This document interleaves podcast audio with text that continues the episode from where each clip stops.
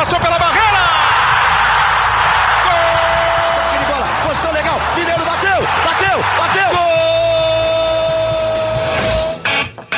Bom dia para quem é de bom dia, boa tarde para quem é de boa tarde, boa noite para quem é de boa noite. E se você está escutando a gente de madrugada, boa sorte. Eu sou Leandro Canônico, editor do Globoesporte.com, e esse é o GE São Paulo 52. Hoje não tem enrolação no começo porque o Razan avisou. Eu quero todos os minutos para mim e para o Edu e para o Léo, porque nós temos muitos assuntos. Estou cheio de assunto, abre aspas e fecha aspas para Razan. Então seja bem-vindo, Razan, e já informe o torcedor junto de Eduardo Rodrigues e Leonardo Lourenço, por favor. Bom dia, boa tarde, boa noite. Tô cheio de assunto, papai, igual Ivete Sangalo. E vamos com informação do São Paulo, porque está movimentado o noticiário do tricolor, começando pela crise financeira, que é grave, em todos os clubes é grave, mas no São Paulo ainda mais, porque já existia antes da pandemia e aumentou com a pandemia de Covid-19. Tivemos relatos, eu e Eduardo Oliveira, ele também vai complementar. Eduardo Rodrigues, Eduardo Oliveira, ele é multitarefa, multi-sobrenome, é, de jogadores em junho que receberam o equivalente a 20% do salário na carteira, outros relatos de jogadores que não receberam nada em junho. Então a crise é grave, os jogadores estavam insatisfeitos. E aí na segunda-feira, o Raí, o Alexandre Pássaro, a comissão técnica e os jogadores conversaram no CT da Barra Funda para tentar explicar qual é a real situação financeira do São Paulo. Foi conversado com os jogadores a situação, eles sabem qual é o problema e foi avisado também que esse dinheiro da venda do Anthony para o Ajax, santo dinheiro do Anthony, que agora vai entrar na conta do São Paulo em meados de julho, de 10 a 15 de julho, mais ou menos está previsto, entrar a maior parte do dinheiro da venda, é com esse dinheiro que São Paulo conta para quitar os atrasos e começar a minimizar essa crise financeira com o elenco e não só a parte dos salários, tem outros compromissos que o clube precisa honrar e por causa da crise, por causa da falta de receita, não está conseguindo. Então, esse dinheiro do Anthony, que terminou nesta quarta-feira, 1 de julho, já não tem mais vínculo com o São Paulo, se despediu do grupo, se despediu dos jogadores, dos companheiros, não é mais jogador do São Paulo. 9 milhões e 700 mil euros, que dá mais ou menos 60 milhões de reais, essa é a maior parte do dinheiro do Anthony, que vai entrar agora em meados de julho, é com esse dinheiro que o São Paulo conta para quitar esses atrasos. Então, possivelmente, alguns jogadores também, pelo que a gente já ouviu, já sabem que agora o mês de julho também pode atrasar alguns dias até entrar esse dinheiro do Anthony. O Edu também tem mais informações sobre esse assunto. Fala, Eduardo! Só, só uma coisinha antes do Edu falar, é, só lembrando que o São Paulo, lá atrás, impôs um, uma redução de 50%, né? Não foi não foi em comum acordo com os jogadores. E agora alguns jogadores reclamam que receberam 20% do salário em carteira. Isso então equivale a 80%, né? Um 80% de redução sem ser combinado. Então, e assim, alguns é... casos, e alguns e casos, alguns casos zero. Não recebeu nada, zero. Em junho isso. É... Exato. Só em, em relação aos 20%, a informação que a gente apurou é de que seria um desconto do imposto que foi feito em cima do valor total lá no começo da pandemia. A diferença desse desconto no imposto em cima do valor total, em vez de em cima do valor é, reduzido, né? desse corte, como você falou, que não teve acordo formal. E só mais uma coisa antes do Edu falar também, é, na, no Conselho de Administração, reunião na, na, primeira quinzena de junho, o presidente Leco, diretoria financeira e o Conselho de Administração se uniram, debatendo medidas de corte de gastos drásticas que precisam ser tomadas no São Paulo, uma ideia, uma das possibilidades que foi levantada seria um possível corte de 50% definitivo até o fim do ano, até dezembro. Essa foi uma das possibilidades comentadas. O departamento de futebol não participou dessa reunião, não é uma ideia que parte do departamento de futebol, mas foi uma ideia que chegou a ser debatida na reunião da, da presidência com o conselho de administração. Só que o conselho de administração não tem poder para definir esse tipo de coisa. Ele só aprova ou reprova o orçamento e conversa e debate possíveis é, medidas, mas sem poder de decidir. Quem decide é a diretoria executiva. Essa possibilidade de corte até o final do ano, que também dependeria de um acordo coletivo com os jogadores, pelo que a gente ouve é, de pessoas ligadas aos jogadores e dos próprios atletas, é uma possibilidade que é completamente rechaçada por eles, até porque nesses, em junho agora tem esse relato de que nem os 50% do São Paulo conseguiu ficar. É, bom, bom, dia, boa tarde, boa noite, amigos que estão nos ouvindo, vocês aqui, nossos, nossos podcasteiros. É, o que, complementando a informação do Razan né, sobre o Anthony, o São Paulo pensou em adiantar esse dinheiro é, em um fundo internacional. Assim como a gente noticiou do Maia, do Gustavo Maia, o atacante, que foi, teve a opção de compra vendida ao Barcelona, que o São Paulo vai fazer um adiantamento desse dinheiro do Maia, que é um milhão de euros. Não chega nem perto dos do 60 milhões do, do Anthony. É, dá exatamente 10% desse valor, que é 6 milhões de reais no caso do Maia. Então, São Paulo deve também utilizar esse dinheiro que vai pegar de adiantamento para pagar salários, para colocar um pouco a casa em ordem. É, e aí é, também vive a expectativa de vender em definitivo o Gustavo Maia, é, o dinheiro que pode entrar até o dia 15 de julho, São Paulo pode fazer essa venda, que é 3 milhões e meio de euros. Na cotação atual, isso daria 21,5, 21 milhões e meio. Ou seja, se conseguir vender a fatia do Anthony, é, conseguir pegar esse dinheiro do Anthony, 60 milhões, mais o dinheiro da suposta venda definitiva do Maia, o São Paulo teria aí quase 90 milhões. É, vale lembrar que a dívida do São Paulo, o déficit do São Paulo no passado, terminou em 156 milhões. Não, ainda não, não consegue sanar todas as dívidas, as dívidas são muito grandes do São Paulo, mas daria uma aliviada. Então, o São Paulo conta com esse dinheiro sim, e não vai mais pedir o adiantamento do Anthony. Até porque esses adiantamentos com fundo internacional depois rolam juros, tarifas, e o São Paulo, é, nesse momento, quer se precaver porque já está com muita dívida em banco e etc. Nesse momento vai se resguardar quanto a isso. Ô Edu, essa história do Maia, toda vez que eu leio o que vocês escrevem, me surge essa dúvida. Vou aproveitar essa oportunidade aqui para perguntar. Talvez seja uma dúvida em comum. O São Paulo vendeu a opção de compra, certo? Então, é, é como se fosse uma reserva, por exemplo, uma reserva de hotel. Eu reservo o hotel, eu falo, ó, vou passar aí 30 dias de férias e tá aqui um adiantamento para eu ter essa reserva, para eu ter garantido. Não tenho certeza se eu vou ficar com esse quarto aí ou não. E aí eu pago para garantir essa reserva para um Réveillon, para um ano novo, sei lá. E lá na frente fala, não, não quero, não vou pagar o restante porque eu não quero. É mais ou menos isso? É, mais ou menos isso. E no caso do Maia, para explicar certinho assim, é, essa compra foi efetivada em fevereiro. O Maia iria para o Barcelona em março e ele já ia ficar ali no Barcelona B atuando pelo Barcelona B. Então ele ia, o São Paulo ia, o Barcelona ia pagar um milhão de euros, o Maia iria para lá. Só que aí veio a pandemia do coronavírus, o Maia não foi e o Barcelona já tinha comprado. É como se você falar a reserva, como você falou, coloca a reserva no hotel e está escrito lá: não aceitamos devolução do dinheiro. É a mesma coisa, amigo. Você já assinou aqui o Maia, você vai ter que pagar, independente se você vier para para estadia ou não, você vai ter que pagar. Então foi isso. O Maia não foi e mesmo assim o Barcelona vai ter que pagar. E agora o Barcelona tem o direito também de falar, ó, vou pagar os 3 milhões e meio e o Maia é meu, mesmo sem utilizar o jogador, que foi o que aconteceu por conta da pandemia. Então, para deixar um pouco, um pouco desenhado, é mais ou menos isso. Deveria ir para lá em março, por conta da pandemia não foi, mas mesmo assim o Barcelona tem que pagar, porque assinou um termo lá, provavelmente assinou um termo que fala que não tem devolução do dinheiro. Então, esse dinheiro é de direito do São Paulo, um milhão de euros de direito do São Paulo. É, só complementando, eu conversei com, com um jornalista do esporte, lá, jornal da, da, da Espanha, que cobre o Barcelona também, e ele estava me explicando, a gente está gravando hoje é dia 1 de julho, né? É, e isso é uma data importante em relação ao Barcelona. A partir de hoje, 1 de julho, muda o ano fiscal do Barcelona, que fez aquela negociação com o Arthur, com a Juventus, uma negociação que envolve cifras milionárias, e precisava fazer essas negociações para acertar o caixa. Lá tem questão de fair play financeiro, os sócios também é, interferem no clube, enfim.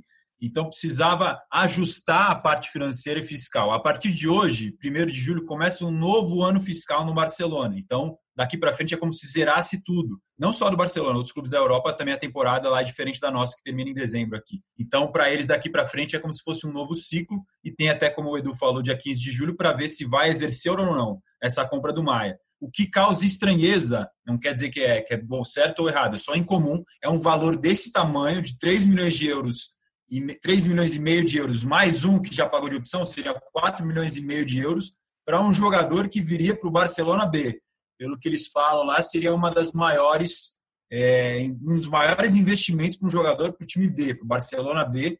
Sinal que se fechar mesmo, se o Barcelona exercer mesmo essa opção, é porque aposta muito no Gustavo Maia, mas tem uma dúvida ainda se vai mesmo exercer ou não.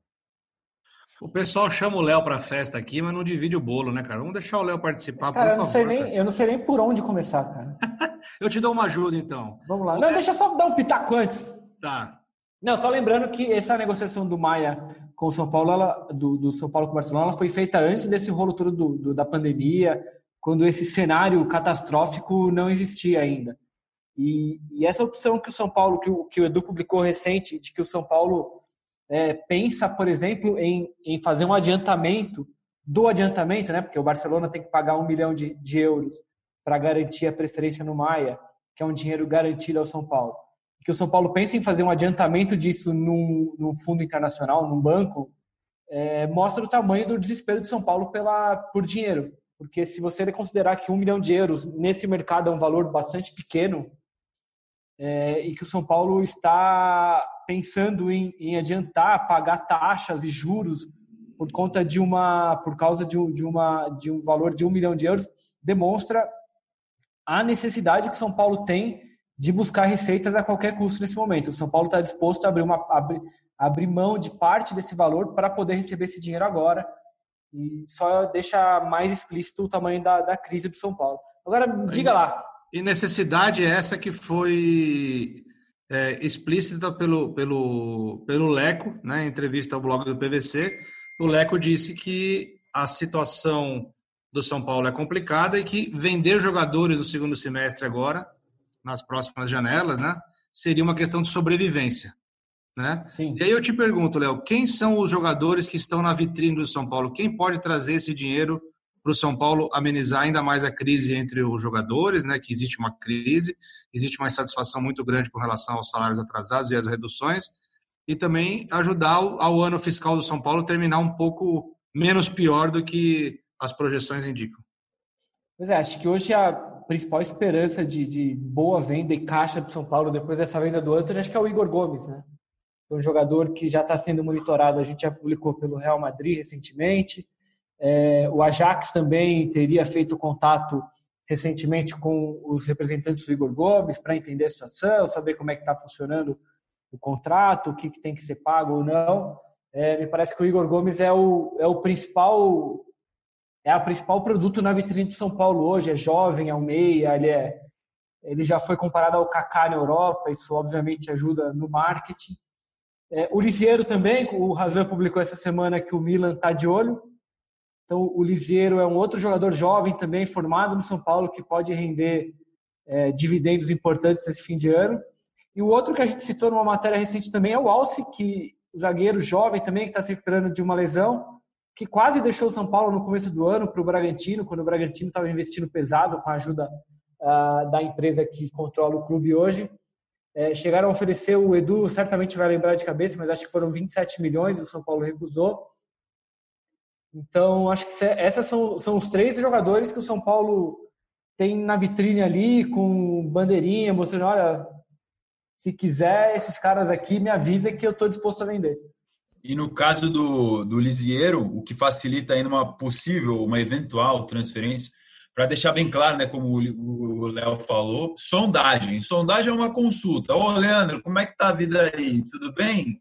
Tá feliz aí na sua casa, na, na é, Mirandópolis, onde é que é mesmo, Leandroca? Fala pra gente aqui, para os ouvintes do podcast de São Paulo. Sua casa tá tudo certo? Não, não tá. Ah, tá legal aqui. A cama tá boa, mas a cozinha não tá tão. O chuveiro não, tá quentinho? Até quando você pensa em morar aí? Ah, acho que até ano que vem. Como é que é a, como é, que é a consulta, Canas? Não entendi, desculpa, cara. Como é que é a sua casa aí, cara? Como é que é a sua casa aí, cara? É que eu mostro para você aqui, cara? Não, uma casa normal, cara. Uma casa boa, tem uma, uma garagem na frente, dois Passa quartos, tem uma, uma edícula no fundo, tem dois cachorros tirando uma soneca aqui agora. É isso aí, ó. O Canas já me deu um, um, panorama aí de como é que é a situação. Aí, a rua, disso eu vou avaliar. A rua é tranquila.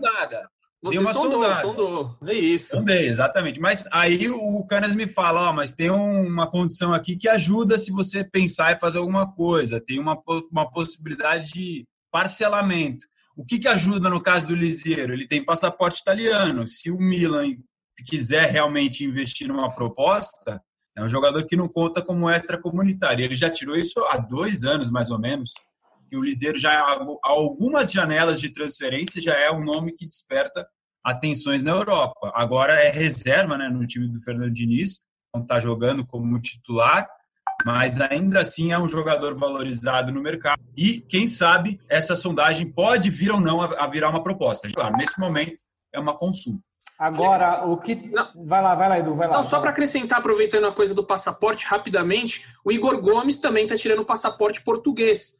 Também vai facilitar para ele ser vendido para a Europa. Então, os dois aí jovens, que um tem a cidadania italiana, o outro vai tirar o passaporte português, também já facilita a entrada na Europa, o trânsito na Europa. Ele não é contratado como um jogador estrangeiro, é, um jogador europeu. Enfim, é, facilita muito isso aí embora, embora a multa desses três, né, que o Léo falou, Valse, Lisiero e Igor Gomes, cada uma seja de, seja de 50 milhões de euros, que é um valor assim astronômico, né? Só para a gente colocar para o torcedor, para o ouvinte do podcast entender. O PVC, quando o Anthony foi vendido, noticiou que o Anthony foi a terceira maior venda da história do São Paulo, atrás do Denilson, quando ele foi para o Betis, e dos Lucas Moura, quando foi para o PSG. O Lucas Moura foi por 43 milhões de euros, se eu não estou enganado, alguma coisa nesse sentido.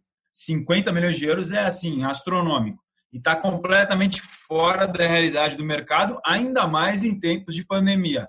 As duas últimas transferências que a gente tem como referência, Anthony, do São Paulo, que acabou de ir para o Ajax, o pacote geral, incluindo os 16 milhões de euros fixos, os 6 milhões de euros de bônus e os, 6, e os 7 milhões de euros pela, pelos 20% do David Neres, se ele bater tudo isso, o pacote total vai chegaria em 29 de euros, que é um valor bastante alto já um jogador que é, tem seis gols como profissional, se eu não estou enganado de cabeça é isso, e, e, surgiu mesmo como firmado no time titular em 2019, uma temporada completa. A outra venda recente que a gente tem como referência é do Pedrinho do Corinthians para o Benfica por cerca de 20 milhões de euros. Então esses são os últimos valores aqui de mercado Brasil de referência de transferências com jogadores dessa idade mais ou menos que o Igor Gomes e o Liseiro têm para clubes da Europa que são grandes, só que foi antes da pandemia. A dúvida agora é quais serão os novos valores que o, que o mercado vai praticar agora para a Europa. A gente não sabe porque todo mundo foi afetado.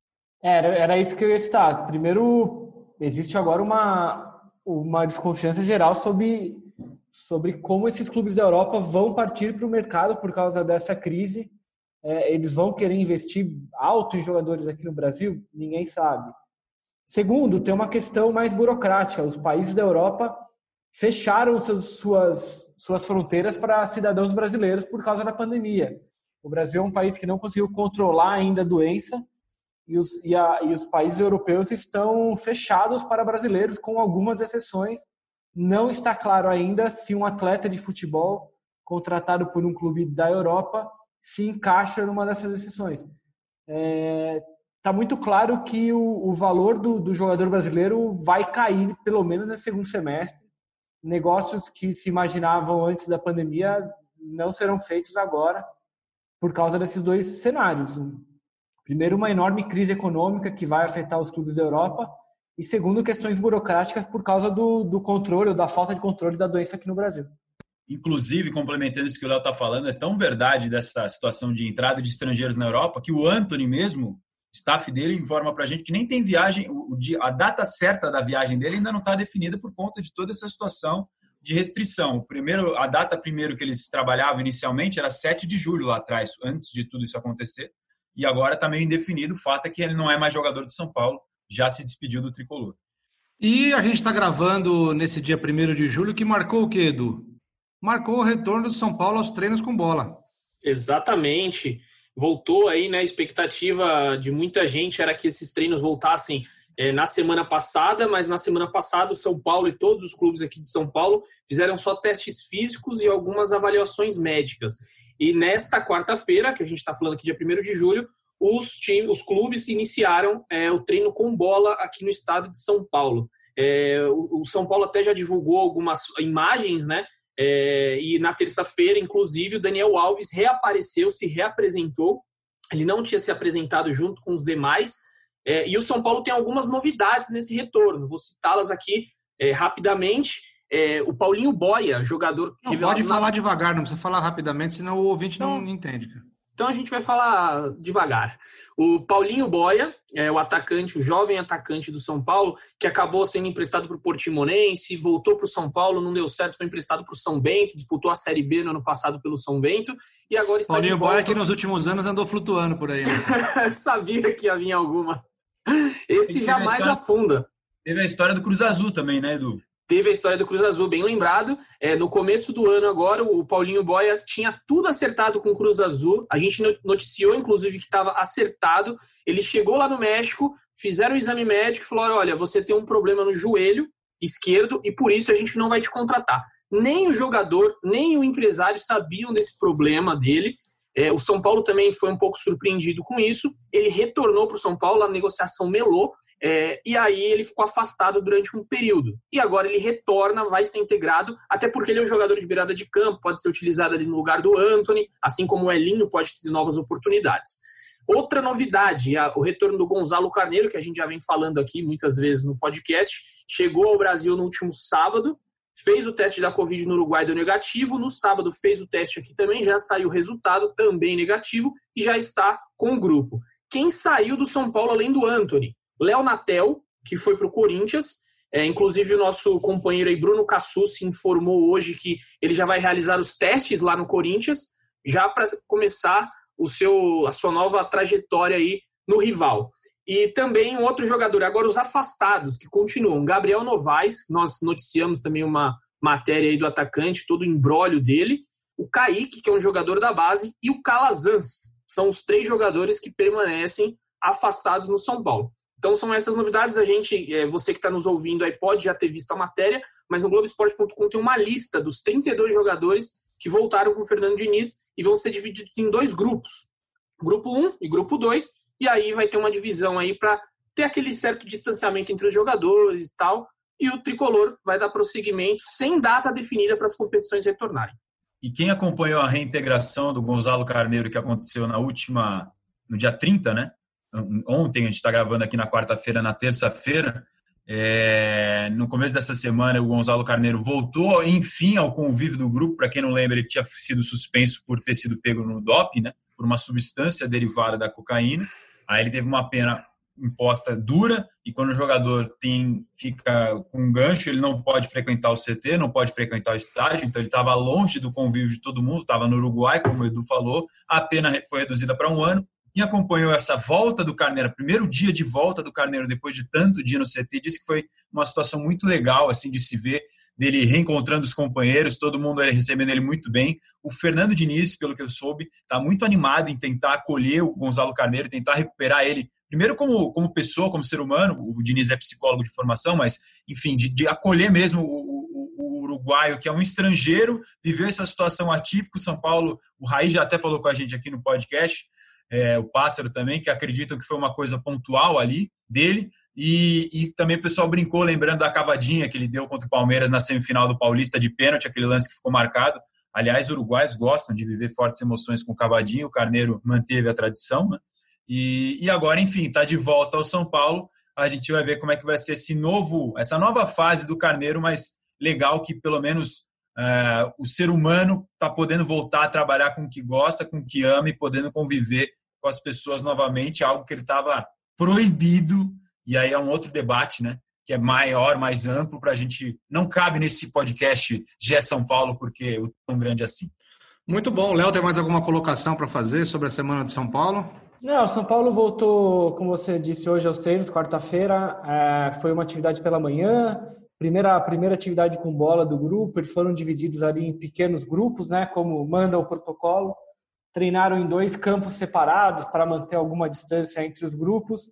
É, os relatos é de que não houve problema nenhum entre os, entre, entre os jogadores ali, ninguém sentiu uma lesão ou algo parecido. E agora, amanhã, os treinos voltam. São Paulo tem programação de treino definida até sábado, sempre pela manhã. Importante, Leandro, eu lembrei agora, desculpa te interromper, Imagina. O Fernando Diniz deu uma entrevista para o Esporte Espetacular, o, Felipe Gomes, nosso Praz, produziu a, a, reportagem, e aí ele fez críticas duras à CBF, na verdade a projeção de possível volta do Campeonato Brasileiro, que está agora projetado para os dias 8 e 9 de agosto, com uma temporada que vai extrapolar 2020 e terminaria só fevereiro de 2021. Ele disse que acha que é injusto e que é ruim para o futebol, porque, na visão dele, tem uma clara vantagem esportiva para os times que voltaram a treinar antes. Quais times? Flamengo, Atlético Mineiro, é, Inter, Grêmio. Esses times já, por cada cidade estado ter uma restrição diferente em relação ao Covid-19, em relação à quarentena, lockdown, enfim, cada, cada região é diferente de outra nesse sentido. Alguns times voltaram antes. Aqui em São Paulo, só na semana passada começaram os testes físicos e clínicos e hoje, quarta-feira, 1 de julho, são os primeiros treinos com bola depois de mais de 100 dias de paralisação. O Flamengo, por exemplo, outro dia eu conversei com o Caimota, ele me lembrou que foi dia 18 de junho, se eu não estou enganado, alguma coisa nesse sentido, da volta do, do Flamengo. Então tem essa questão aí, o Diniz acha que tem uma desvantagem esportiva e ele está batendo muito nessa tecla, e pelo que ele disse, conversou com outros treinadores aqui de São Paulo, que batem nessa tecla de que no mínimo um mês de treinamentos é o, é o necessário para os times tentarem diminuir essa, essa, essa discrepância. É, os times do pra Rio quem... voltaram a jogar antes dos times de São Paulo voltarem a treinar, para você ver a, a, diferença entre de preparação. E é importante o seguinte, o, como uma, o, o, o Razan falou, há uma expectativa, os dirigentes não falam abertamente, a Federação Paulista não fala, mas a expectativa no melhor cenário é de que o Campeonato Paulista retorne na última, na última semana de julho ou na primeira semana de agosto. E, e seria necessária, seriam necessárias três semanas para acabar o Campeonato Paulista, são seis datas, as duas últimas da primeira fase, mais quartas de final, semifinal e, as do, e os dois jogos das finais. É, os clubes desde o começo dizem exatamente isso, de que eles esperam pelo menos um mês de treino antes do início dos jogos, e, mas tudo ainda depende dessa liberação do Estado e depois de um, de um período em que os clubes, o Estado e a federação falaram a mesma língua, esse retorno aos treinos, que foi adiado pelo governo do Estado, além do que os clubes estavam esperando, gerou um primeiro atrito, os clubes ficaram bastante decepcionados com a decisão. De qualquer forma, respeitaram, voltaram a treinar hoje e agora é esperar. O, protocolo de jogos está sendo produzido, ele deve ser entregue ao Estado até a semana que vem para análise e aprovação. Só para quem gosta aí de coincidências, né? O São Paulo conquistou um título brasileiro de um ano jogando no outro. O Campeonato Brasileiro de 86 foi conquistado em 87, em fevereiro de 87. Tá aí a informação. Para quem é supersticioso, já vai começar. Significa é, alguma coisa? Não, mas. Significa que naquela época. Pode ser uma, uma coincidência? Bagunça, né? Pode. Superstição. Era bem, naquela época era comum até. Você me, me, permite uma levantada de bola rápida aqui, que eu quero saber a opinião de vocês? Coisa rápida. Para encerrar. Quem vocês colo colocariam no lugar do Anthony? Se for para começar, primeiro jogo do Paulistão, São Paulo e não vou saber agora, desculpa, de cabeça. É, Bragantino? É Bragantino e Guarani os jogos que faltam no São Paulo, né? Isso. Né? Então é Bragantino, isso. Quem vocês colocariam no lugar do Anthony? Jogo rápido. Razan. Pablo, porque já entrou no time contra o Santos e aí mantém mais ou menos a estrutura, põe o Bueno, o Pato e o Pablo. Acho Léo, que o tem razão, deve ser é. algo parecido com isso mesmo. O Razão tem razão também. Até lá a gente não sabe, mas hoje imagino que seja. É, eu, eu ia de Elinho porque vai manter as características de velocidade e drible. Então era só para saber a opinião de vocês. Muito bom. Daqui. Só lembrando que o Daniel Alves, né, ele, ele por uma, um acordo com a diretoria, ele tinha ficado de se reapresentar só no dia 1 de julho, né, dia que começavam os treinos com bola, mas ele foi um dia antes, né, Razan? É isso, voltou um dia antes. Duas coisinhas antes da gente fechar. É, só explicar rapidamente o caso do Lucas Fasson, zagueiro que notificou o clube é, pedindo rescisão unilateral do contrato que é válido até junho de 2021. Ele assinou esse contrato quando tinha menos de 18 anos por quatro temporadas. E ele se baseia numa, numa regra da FIFA que aponta que jogadores com essa idade, menos de 18 anos, podem assinar contrato por até três anos. Então é nisso que ele se baseia para pedir a rescisão, porque agora, em junho, ele vai completar o terceiro ano do contrato, que é válido até junho de 2021. Ele alega que tem interesse de clubes do exterior e, pelo que a gente apurou, o Barcelona é um clube que gosta desse jogador, sabe da situação, mas também a gente ouviu que o Barcelona não pretende entrar em confronto, em conflito com o São Paulo. São Paulo se respalda na CLT e na Lei Pelé, que são as leis que permitem que um contrato profissional de trabalho seja feito por até cinco anos. O regulamento de registros de transferências da CBF também diz que um contrato pode ser feito por até cinco anos, mas aponta que, em caso de litígio submetido ao órgão, submetido à FIFA, só os três primeiros anos de contrato vão ser considerados. Então, o São Paulo fez o quê? Notificou clubes possivelmente interessados no Fasson, dizendo que se alguém acertar com ele, o São Paulo vai exigir a multa de 40 milhões de euros e o São Paulo vai ingressar na justiça para fazer valer esse contrato do Fasson para que ele cumpra até o final. E a última, não sou André Hernan, mas a última, o Rojas está com uma negociação avançada por detalhes para definir a renovação de contrato dele. São Paulo e ele já estão combinados de prorrogar o contrato até fevereiro de 2021, que é quando a CBF está projetando o fim do Brasileirão. E nesse segundo semestre ele vai ter uma cláusula de meta de jogos. Se ele fizer 40% dos jogos do São Paulo, e aí é participação, entrar em campo, 40% dos jogos do São Paulo até fevereiro de 2021, automaticamente renova o contrato até dezembro de 2021. Então, Rojas vai ter mais um tempo aí no São Paulo. Ele que não joga desde outubro de 2018, está se recuperando daquelas graves lesões de joelho no pique. Um abraço, beijo no coração e um abraço na alma de cada um de vocês. Errei o bordão, mas segue você daí, Canas. Muito obrigado, Razão. Um open bar de informação. Obrigado, Leozinho, pela participação. Ah, manda um tchau aí, fez um sinalzinho. Ah, tô te achando, eu, é, tô te achando meio cabisbaixo hoje, ah, cara. É que o, Você tá precisando fazer um rá. Acabei de ser cobrado aqui pelo, pelo, pelo nosso editor, o Carlos Augusto Ferrari, que veio cobrar minha presença numa outra reunião. É, eu tô nessa aí junto, eu tô nessa junto. Vamos pra lá. Cara. Eu vou mandar um beijo, um beijo um abraço pra vocês aqui, porque eu preciso correr pro Ferrari. O podcast dinâmico. Valeu, um beijo pra vocês. Valeu. Saudades. Muito bom. perdão, perdão. Opa. Acontece, eu ia terminar e tossi.